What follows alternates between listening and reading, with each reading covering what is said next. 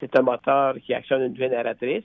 Et puis, si vous prenez un moteur de 10 kW, la génératrice va produire 30 kW. Il va rester 10 kW pour faire tourner le moteur continuellement. Et ensuite, il reste 20 kW pour envoyer où vous voulez. On pourrait prendre un moteur de 100 kW et qui produirait 300 kW. 100 kW retournent au moteur. Les autres 200 kW s'en vont où vous en avez besoin. Si vous prenez ce multiplicateur-là, puis que vous l'installez dans le coffre arrière ou avant d'une voiture électrique, il va charger la batterie continuellement. Et puis, ça permet d'avoir euh, une batterie beaucoup, beaucoup plus petite et ça permet à la voiture d'être complètement autonome.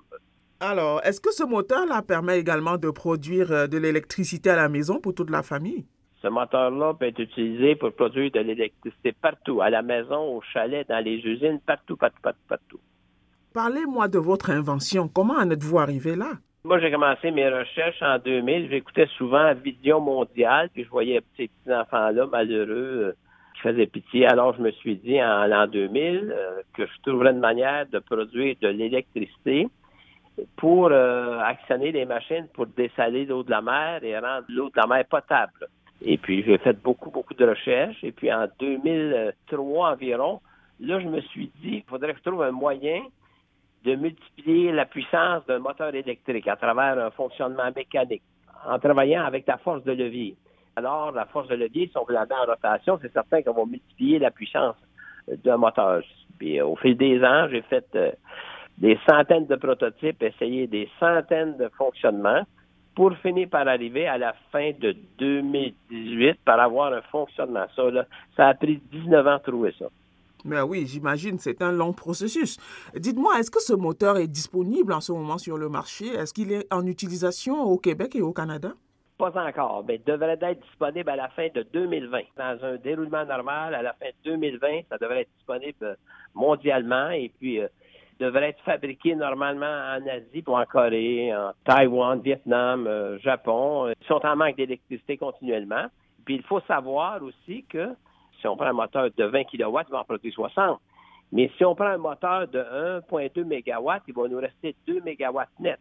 Ça va révolutionner la production d'électricité sans aucune pollution mondialement dans les années à venir.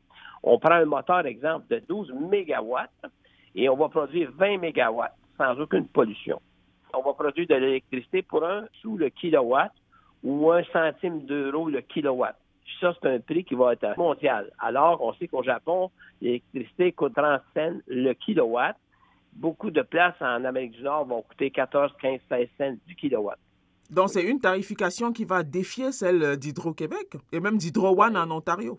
Toutes ces compagnies-là, graduellement, euh, n'auront pas le choix que de se tourner vers euh, la façon de produire de l'électricité sans pollution.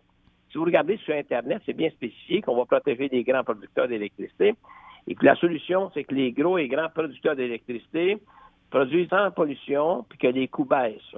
Parce que j'imagine mal, moi, que tout le monde aurait sa petite machine fait de l'électricité. C'est certain qu'il y en a qui vont se la payer, mais c'est pas la solution à long terme.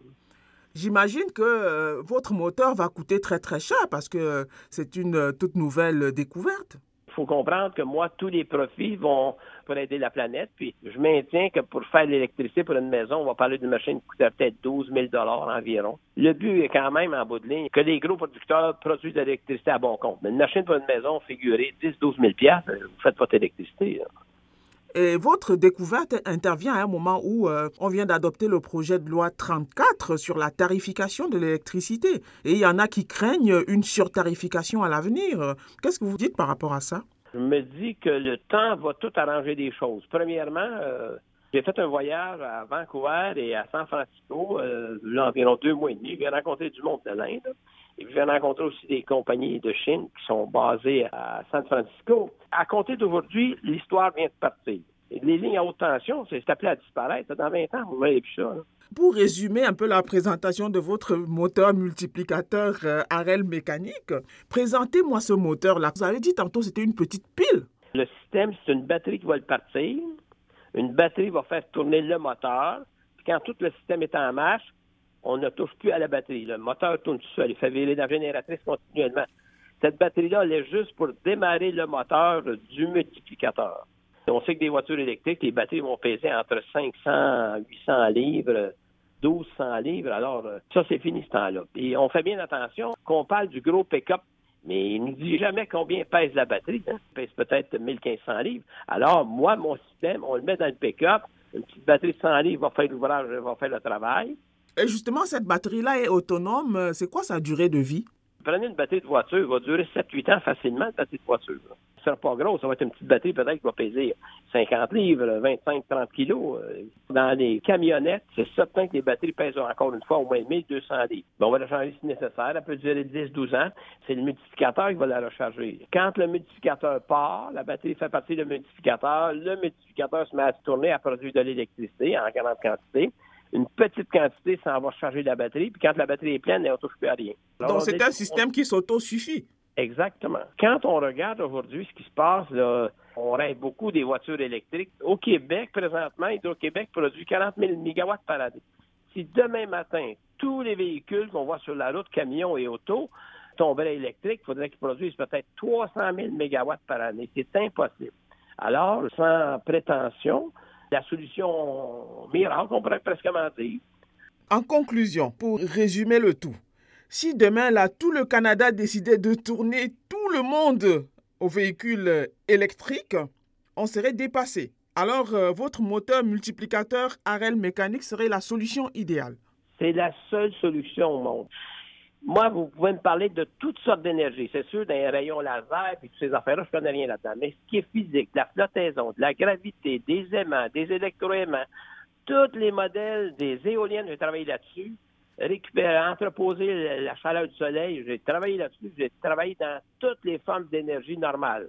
Et puis, j'ai la solution miracle parce que c'est une solution mécanique. Alors, on le fait petit, il en, donne plus, on le fait gros, il en donne plus. C'est vraiment la solution qui va sauver la planète.